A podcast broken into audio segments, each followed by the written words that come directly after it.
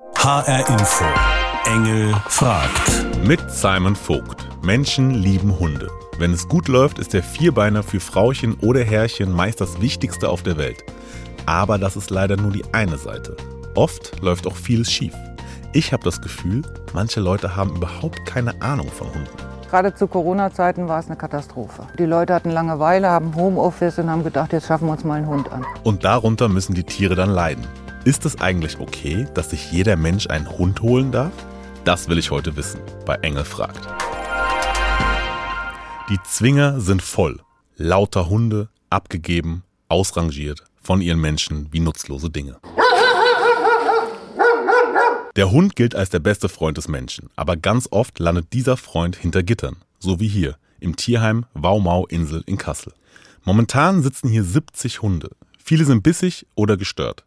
Deshalb wurden sie abgegeben von Menschen, die ihre Vierbeiner im Tierheim entsorgen, anstatt sie zu erziehen, erzählt Carsten Plücker, der Leiter des Tierheims. Das ist das große Problem zurzeit in Deutschland, weil alle Tierheime eigentlich voll sind, das gleiche Problem haben, nicht nur wir.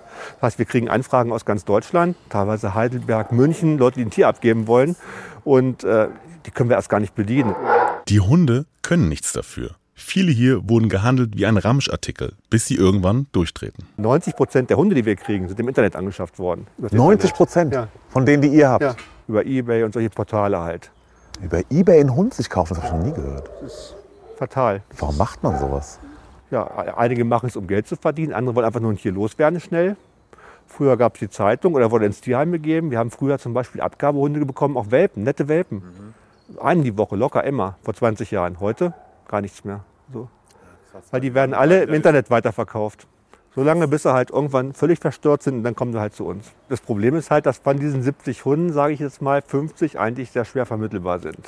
Du hast jetzt gesagt, ihr habt so 50 Hunde, die nicht vermittelbar sind. Ähm, Gibt es so einen konkreten Fall, an dem ihr gerade arbeitet, der eventuell jetzt wieder vermittelt werden kann? Genau, das ist der Sam halt. Der Sam ist 2020 als Welpe angeschafft worden im Sommer. Ist dann, äh, hat dann mehrere Beißwurffälle gehabt in dem Zuhause. Ist dann Ende 2021 bei uns abgegeben worden. Wir sind mit ihm einigermaßen gut klargekommen, also wir als Pflegepersonal. Jetzt hat er mich vorgestern leider dummerweise in die Wade gebissen und deswegen habe ich unsere Hundetrainerin mal gebeten, die sich anzuschauen. Den können wir uns gerne mal angucken. Ja, gerne. Dann folge ich dir einfach ganz kurz. Sam würde ich als klassischen Straßenmischling beschreiben. Er ging mir bis knapp über die Knie, hat Schlappohren und ein schwarz-braun geschecktes Fell. Und natürlich einen Maulkorb.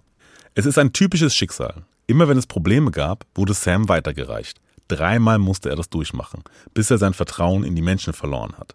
Jetzt ist er traumatisiert und daher schwer vermittelbar. Was macht der hier? Ah, okay. Die Hundetrainerin Martina Albert versucht Sam zu resozialisieren. Heute als Test spazieren gehen. Gut, dass er einen Maulkorb trägt. Was ist denn schiefgelaufen bei ihm, würdest du sagen? Er ist von Leuten angeschafft worden, die nicht wirklich wussten, worauf sie sich einlassen. Und äh, enttäuscht worden, mehrmals schon. Also er ist ja nicht nur das erste Mal zurück, er hat ja schon mehrmals sein gesamtes Leben verloren sozusagen und musste neu anfangen. Hast du das Gefühl, die Menschen machen sich da, oder die Menschen an sich, aber die Leute machen sich genug Gedanken darüber? Nein, leider nicht. Das Gefühl habe ich immer wieder, dass dann hinterher kommt, ja, ich hatte nicht damit gerechnet, dass es so schwierig ist. Und hast du da aber das Gefühl, dass sie überhaupt mit was gerechnet hatten? Nein, äh, gerade zu Corona-Zeiten war es eine Katastrophe. Also die Leute hatten Langeweile, haben Homeoffice und haben gedacht, jetzt schaffen wir uns mal einen Hund an. War wirklich völlig unüberlegt. Jetzt werden die Hunde hier durchgefüttert, teils viele Jahre lang. Auf den Kosten bleibt das Tierheim sitzen. Dagegen machten die Hundehändler in der Pandemie das Geschäft ihres Lebens. Sie verkauften scheinbar an jeden, der einen Hund haben wollte, ohne irgendwelche Fragen zu stellen. Also, das ist schon krass. 70 Hunde, 50 davon schwer vermittelbar, vielleicht sogar gar nicht. Und besonders krass fand ich, dass Carsten gesagt hat, dass Hundewelpen im Internet verkauft werden wie gebrauchte Sneaker. Aber scheinbar ist es ein Riesengeschäft. Ich bin jetzt mit einer Tierschützerin verabredet, die seit Jahren gegen solche Geschäfte vorgeht. Nach dem, was ich im Tierheim gesehen habe, ahne ich, das wird gleich heftig. Im Funkhaus besucht mich Birgit Thiesmann von der Tierschutzorganisation Vierpfoten. Sie sagt, die Verantwortungslosigkeit der Menschen beginnt schon beim Kauf der Hundebabys. Die Welpenhändler gehen skrupellos vor und den Hundekäufern scheint das gleichgültig zu sein. Sie führt mir vor, wie so ein Hundekauf per Internet abläuft. Also grundsätzlich ist es so, dass man mittlerweile die unseriösen von den seriösen Angeboten fast kaum noch unterscheiden kann. So, also, das ist so eine Anzeige. Ich mache das mal ein bisschen. Ja, okay, da wird ein Malteser-Welpe quasi Genau, also- angeworben. Süß. Ja. Als Scheinkäuferin meldet Birgit Thiesmann sich bei Händlern. Die tarnen sich meist als Privatverkäufer. So auch hier. Der Preis ist wie vom seriösen Züchter. Aber der Welpe kam aus Serbien, wurde viel zu jung importiert. Ein illegales Geschäft. Also sind Sie dann auch tatsächlich dann dahin gefahren? Ja, ja, wir sind dann dorthin gefahren. Da sind wir jetzt, die Verkäuferin steht schon da mit dem Welpen im Arm. Das ist also auch so ein Trick, dass man so diesen, gleich diesen Trigger hat. Ich meine, er ist ja auch super süß. Also wir haben uns das Ganze angeschaut, um dann natürlich auch ähm, ganz, ganz, ganz sicher zu sein, dass das ähm, illegal ist. Ja, die Polizei stand ja schon ums Eck, die haben wir dann gerufen. Die Damen sind dann gekommen und haben den Hund beschlagnahmt. Wo kommen denn diese ganzen Welpen her? Also wie kriegen denn diese Händler so viel Nachschub die ganze Zeit? Also es gibt, ähm, ich sag mal, Vermehrerstationen, vor allem in Osteuropa, Rumänien, Polen, Tschechien, Slowakei. Ich war selber schon dort und da werden die Welpen eben nicht gezüchtet, sondern vermehrt, regelrecht produziert. Hier, das ist zum Beispiel in Polen, da hat es eine Razzia gegeben und wie Sie sehen, die sind wie lebendig begraben. Die sitzen da in so einem Verschlag oder hier Oh Gott. der Kleine da im Stall zusätzlich noch angekettet. Die Versorgung dort ist ganz schlecht, also ganz selten, ganz, ganz selten sieht man überhaupt mal Wasser in den Näpfen oder, oder ein vernünftiges Fressen. Und die Tiere sind traumatisiert. Und da, das ist das Klett eines anderen Hundes. Ach krass, und die kriegen das zum Essen. Ja, weil es ist natürlich nichts da. Das, wirklich, das klingt wie aus einem Horrorfilm. Was aus Ihrer Perspektive, was würden Sie sich wünschen? Also erstmal würde ich mir wünschen, dass dieser ganze ähm, Welpenhandel absolut reguliert wird, von der Politik gesetzlich reguliert und dass es da einfach feste Regeln geben muss. Und sobald es feste Regeln und Gesetze gibt, gibt es natürlich auch eine ganz andere Art der Strafverfolgung. Ja, wer dann dagegen verstößt, alleine der kann ja dann schon bestraft werden. Ja, und vor allem ist es, glaube ich, auch ein wichtiger Aspekt, dass ähm, man sich das als, als Käufer einfach immer überlegen sollte, so was für eine Verantwortung dahinter steckt. So. Absolut, das ist immer das Erste. Natürlich bestimmt die Nachfrage das Angebot. Das, das ist halt überall dasselbe. Ne? Also solche Bilder habe ich echt noch nie gesehen. Das muss ich erstmal sacken lassen. Hundehandel ist ein Riesengeschäft. Alle wollen Hunde. Ob aus dem Internet, vom Züchter oder aus dem Tierschutz. Wie diese Dame. Warum wollten Sie sich einen Hund holen? Sie ist lustig, ähm, sie strukturiert auch einen Tag mit rausgehen und so. Das sind alles irgendwie Sachen, die es einfach total angenehm machen. Hauptsache eigener Hund. Und deshalb werden es immer mehr Hundefans. In Europa zählt Deutschland die meisten Hunde pro Einwohner. In den letzten zehn Jahren hat sich die Zahl glatt verdoppelt. Und in der Corona-Pandemie wurden es nochmal mehr Hundehalter. Zwei Millionen mehr Hundebesitzer. Die Statistik sagt noch etwas. Immer mehr Hunde bedeutet auch immer mehr Ärger, mehr Beißattacken auf Menschen und andere Hunde. Sind vor lauter Euphorie zu viele ohne Ahnung mit einem Hund unterwegs? Ich frag mal, was Leute auf der Straße darüber denken. Man sollte sich schon darum kümmern können. Ja, Man muss genug Zeit für einen Hund haben. Man muss sich natürlich damit beschäftigen, was braucht ein Hund. Das wäre schon wichtig. Haben Sie das Gefühl, dass, dass jetzt, wenn Sie in Ihren Begegnungen mit anderen Hundehaltern äh, oder Hundehalterinnen, ähm, dass die Menschen in der Regel ein Auge auf ihren Hund haben? Nein, oder? nein. In der nein. Regel nicht? Nein, ich denke, also gerade hier, weil hier keine Leinenpflicht herrscht. Ne, Die gucken aufs Handy oder rauchen eine, unterhalten sich mit der Begleitung und dann wird halt nicht geguckt. Ich bin hier auch schon gestürzt und dem Besitzer war es egal, dass ich, obwohl der Hund meinen attackiert hatte, ich ihn gerade noch halten konnte. Und das ist dann schon schade. Also das ist traurig. Es gibt ja Hundehalter, die sehr darauf achten, aber auch viele, viele, die nicht darauf achten. Die Leute, die ich getroffen habe, die lieben alle ihren Hund. Zumindest hat es den Anschein. Aber die Deppen sind natürlich immer die anderen. Was klar wurde, es braucht Verantwortung und es braucht Zeit. Aber wenn ich mich auf Social Media so umschaue, frage ich mich schon, ob da die Zeit immer so gut investiert ist.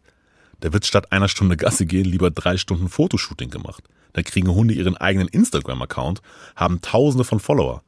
Ob das so gut ist? Ob der Hund das so cool findet? Und wer entscheidet das eigentlich?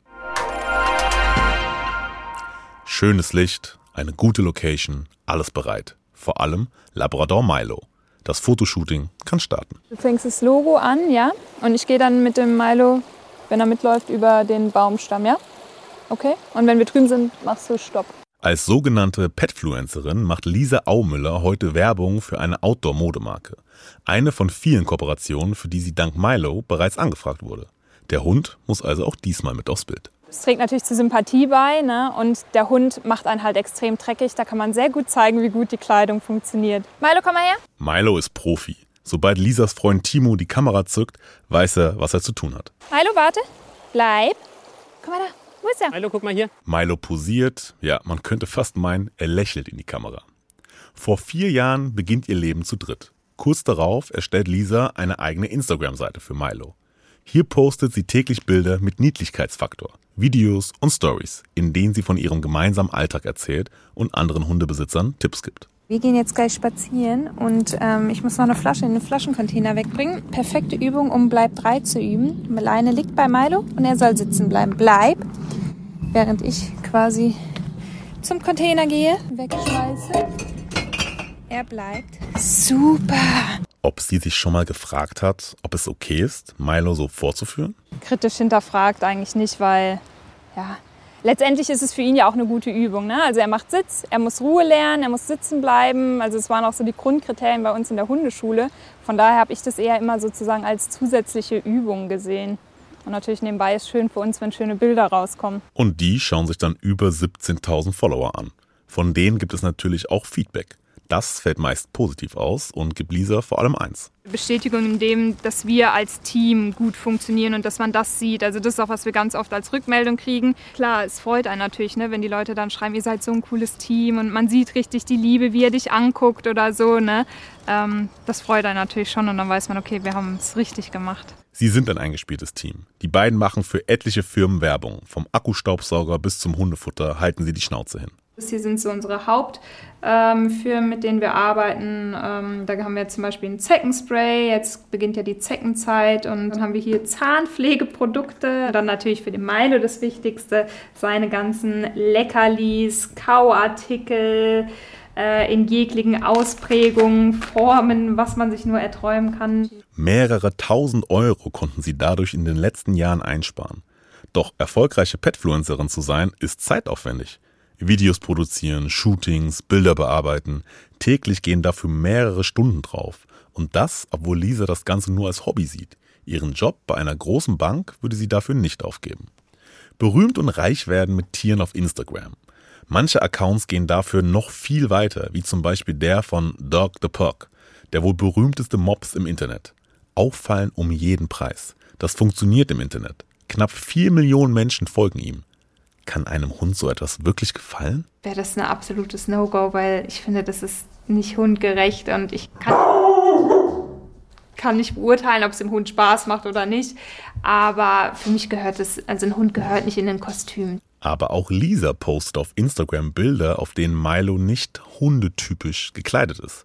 Also, wo hört der Spaß denn jetzt genau auf? Immer in einem Rahmen, wo es ja, schwer, ist situationsabhängig natürlich und immer da, wo ich glaube, dass es immer noch dennoch der Hund im Fokus ist und der Hund jetzt kein ganzes Kostüm anzieht. Ich finde eine Mütze und wenn es ihn nicht stört, ist fein. Ne? Wenn er jetzt aber die ganze Zeit so machen würde, würde ich ihm nicht zwingen, die Mütze aufzuziehen oder am besten noch ein Band drum, dass er auch ja hält. Ähm, das wäre für mich die Grenze. Ihren Hund für Werbezwecke zu nutzen, ist für Lisa vertretbar. Sie ist überzeugt, sie kennt Milos Grenzen. Wenn ich weiß, er hat keine Lust auf Bilder, er die Ohren hintermacht, sich unwohl fühlt, dann weiß ich, das ist hier ihm zu viel. Das ist für mich eigentlich der richtige Stil, sein Hund lesen lernen. Viele Frauchen und Herrchen sind der Meinung, sie verstehen ihre Hunde. Aber bei anderen Tieren kommen wir doch nicht sofort auf die Idee, dass wir sie lesen könnten. Warum gerade bei Hunden? Ich bin jetzt im Kasseler Naturkundemuseum verabredet in einer Ausstellung zum Hund als Haustier. Die Beziehung Mensch und Hund. Das sei eine uralte Erfolgsgeschichte, sagt Museumsdirektor Kai Füldner. Ja, herzlich willkommen hier im Naturkundemuseum bei Hunden und Katzen, beziehungsweise Wölfe Wolf, und Luchsen. Wolf und Luchs, ja. so nah war ich ein Wolf, glaube ich, noch nie. ähm, eigentlich passiert das in der Natur eher nicht. Okay. Ja, die gehen sich aus dem Weg. Und der Wolf hat sich aber dem Menschen durchaus angenähert und das haben wir da hinten ein bisschen ah, okay. deutlicher Ja, ich folge Ihnen. Vor 15.000 Jahren soll es angefangen haben. Der Mensch zähmte den Wolf zum Hund. Gut für den Wolf. Der bekommt jetzt regelmäßig sein Futter serviert. Im Gegenzug nutzt der Mensch die Spürnase und das Gehör des Tieres. Heutzutage ist ja so, ganz viele Hundehalter oder Hundehalterinnen, sie glauben, ihre Hunde zu verstehen und diese Beziehung ist so eng. Und warum ist das ausgerechnet beim Hund so? Ja, der Hund hat ja tatsächlich einen, ja, einen Sinn für das Miteinander. Ne? Er hat auch, ähm, sage ich mal, ein Sozialverhalten, was viele andere Haustiere ja so in dem Sinne nicht haben. Und deswegen rückt er ganz nah an uns ran. Wir verstehen ihn ja, wir gucken ihm in die Augen. Und dann hat sich ganz was Interessantes auch nach einiger Zeit ergeben. Hunde können nämlich die Augenbrauen hochziehen. Und das kann der Wolf noch nicht. Das ist aber ein züchterischer Effekt über so ein paar Jahrhunderte oder ein paar Jahrtausende, wo plötzlich eine menschliche Mimik reinkommt.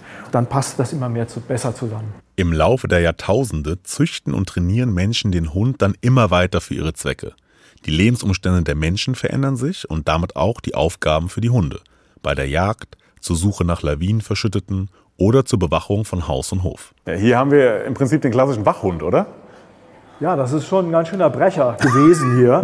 Und wenn man sich dem auf dem Hof genähert hätte, hätte man sicherlich äh, Respekt gehabt. Nein, wir haben heute natürlich immer noch Hunde, die Aufgaben erfüllen. Ja, Hunde sind sehr gelehrig und haben zum Teil Spezialaufgaben. Aber das ist natürlich eine Minorität. Die meisten Hunde sind der Kumpel des Menschen, kann man sagen. Also ja, ein Haustier, ähm, das eine persönliche Beziehung zu dem jeweiligen Herrchen und Frauchen hat und natürlich keine spezielle Aufgabe mehr erfüllen muss. Okay, aber hat, ist er nicht arbeitslos geworden, sondern hat quasi umgeschult, der Hund, und Ja. äh, erfüllt jetzt quasi die, einfach nur die Aufgabe, äh, lieb zu sein und das Naja, Herrchen also es- und Frauchen. Ja, das ist eine soziale Komponente, die hier Hunde erfüllen, die natürlich über das, was eine klassische Aufgabe dieser Art äh, mal dargestellt hat, weit hinausgeht und äh, insofern aber auch eine wichtige interaktive Situation für viele Menschen ist. Ganz viele Menschen möchten auf ihren Hund ja nicht mehr verzichten. Okay, jetzt gibt es aber vereinzelt ja auch noch Hunde, die aufgrund ihrer Fähigkeiten eingesetzt werden, nämlich gute Nase oder gutes Gehör.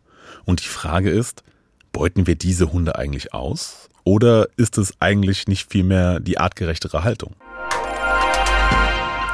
Einsatz für Angelika Simon und Labrador Koda von der Rettungshundestaffel Main-Kinzig in Südosthessen. Wir wissen, dass da jemand eventuell in Lebensgefahr ist. Ähm, da kommt es auf die Zeit drauf an, da kommt es drauf an, die Taktik umzusetzen.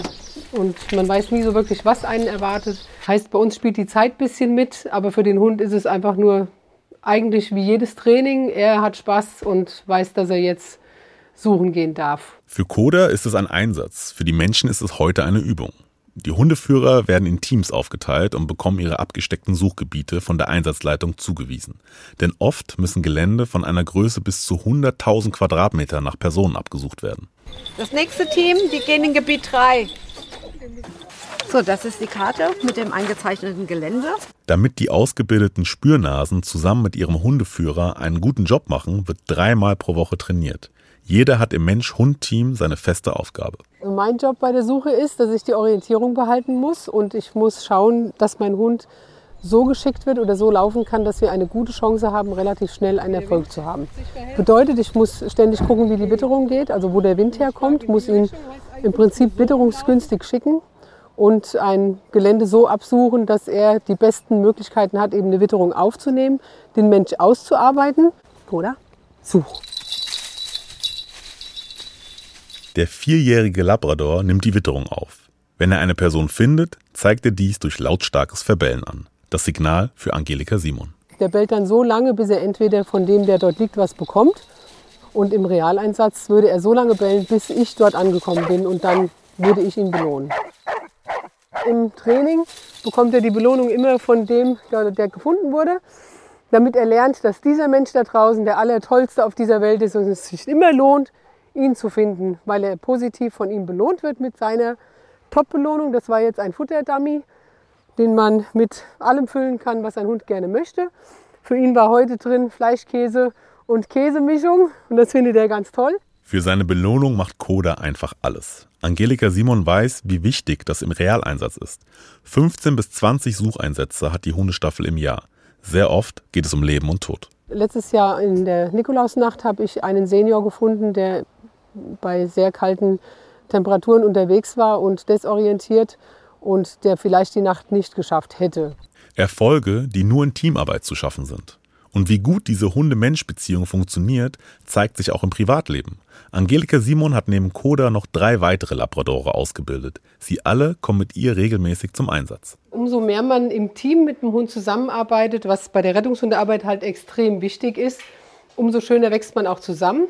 Und die Hunde ja, funktionieren einfach ohne Worte ganz oft. Sie sind einfach nur ein Team mit dem Hundeführer, was sich halt auch im Privaten total zeigt, weil man einfach viel einfacher mit ihnen umgehen kann, weil man mit ihnen überall hingehen kann. Sie sind sehr umgänglich mit anderen Menschen oder auch mit anderen Hunden. Ihre Lieblinge haben alle eine dreijährige Ausbildung zum Rettungshund absolviert.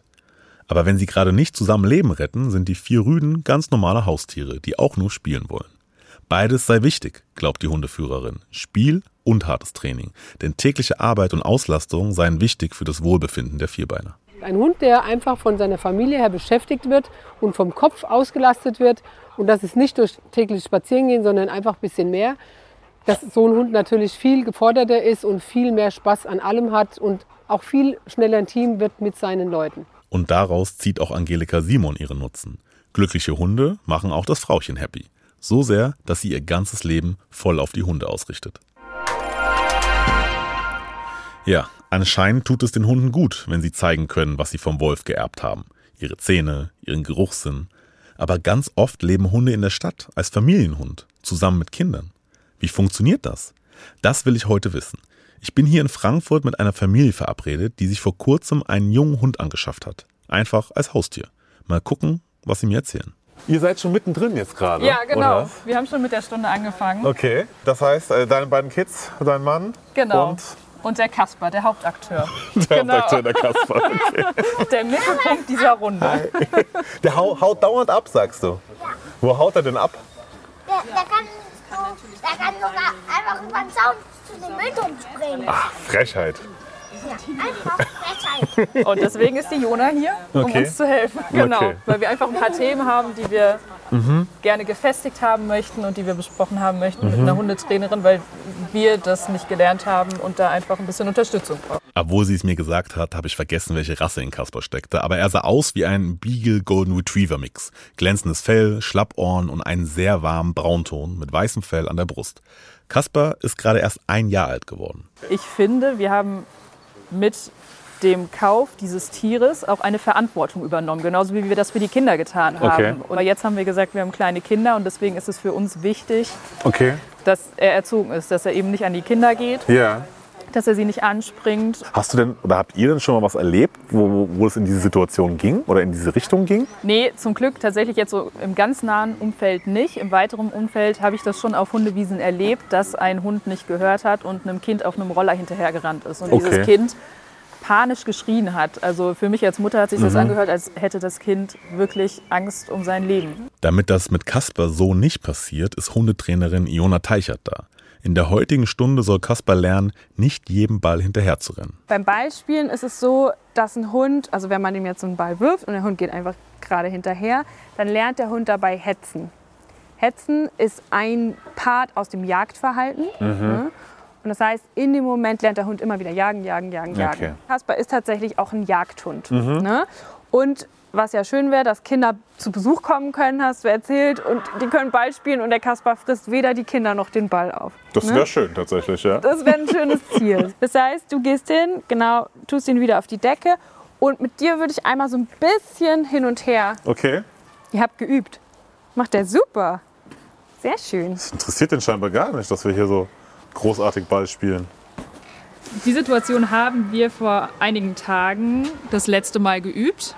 Und ähm, das war am Anfang sehr schwer. Wir hatten das mit einem Tennisball begonnen, weil er Mhm. Tennisbälle nicht so interessant findet wie Mhm. sein Lieblingsfußball. Und als es dann aber zum Fußball ging, ist er tatsächlich immer hinterhergerannt. Okay. Ähm, da musste ich ihn viel einfangen. Kasper, hast du es gehört, wie du gelobt wurdest? Hm? Dass du hier sehr gut arbeitest. Okay. Sehr schön machst du das. Mein Wunsch wäre wirklich, dass man sich mehr Gedanken macht vor der Anschaffung. Und ich meine wirklich Gedanken und nicht Bilder. Weil Mhm. häufig, was die Menschen haben, ist, wir hatten ja immer Dackel zu Hause. Oder wir hatten, ich habe Ja. immer diesen Dalmatiner-Film geguckt oder Mhm. so. Und jetzt will ich unbedingt diesen Hundetyp, weil es ja so schön oder der ist silber und der glitzert ja so nett oder so. Ne? Und ich finde es überhaupt nicht schlimm zu sagen, ja, ich habe mir meinen Hund auch nach dem Äußeren ausgesucht, aber ich habe auch verstanden, was dahinter steht und Mhm. ob ich das überhaupt leisten kann. Findest du es okay, dass sich grundsätzlich jeder einen Hund holen darf, kann? Die Frage wäre, was, die, was wäre die Alternative? Hast du eine? Und da gibt es ja manchmal so den Vorschlag zum Beispiel für einen Hundeführerschein. Mhm. Und ich glaube, das könnte eine Alternative sein, wenn es gut gemacht ist. Ich, grundsätzlich würde ich mir aber total wünschen, dass es so ein bisschen mehr cool wird, in die Hundeschule zu gehen, bevor man sich einen Hund holt. Weil Mhm. wenn ich gerufen werde, dann ist häufig das Kind schon in den Brunnen gefallen Mhm. und die Probleme sind schon da. Und im schlimmsten Fall wird es dann wieder ein Abgabetier mehr fürs Tierheim. Ein weiteres Opfer der Menschen und ihrer vermeintlichen Tierliebe, die so viel Hunden Leid zufügt. Ich habe heute gelernt, es ist okay, dass sich jeder einen Hund kaufen darf. Aber leider machen sich viele noch zu wenig Gedanken darüber, was das bedeutet. Klar können wir uns Hunde kaufen, die unsere Bedürfnisse erfüllen, aber wir sollten uns auch darüber Gedanken machen, was die Bedürfnisse des Hundes sind. Was braucht er? Im Zweifel eine Hundeschule oder einen Hundetrainer fragen. Fest steht, ein Hund bedeutet Verantwortung. Und wer keine Lust hat, sich intensiv mit diesem Thema zu befassen, sollte es am Ende vielleicht einfach lassen. Das war Engel fragt. Heute zu der Frage, warum darf jeder einen Hund kaufen? Diese Sendung können Sie auch hören unter hrinforadio.de oder in der ARD Audiothek App. Und die Fernsehsendung zum Thema können Sie sich auch noch in der ARD Mediathek anschauen.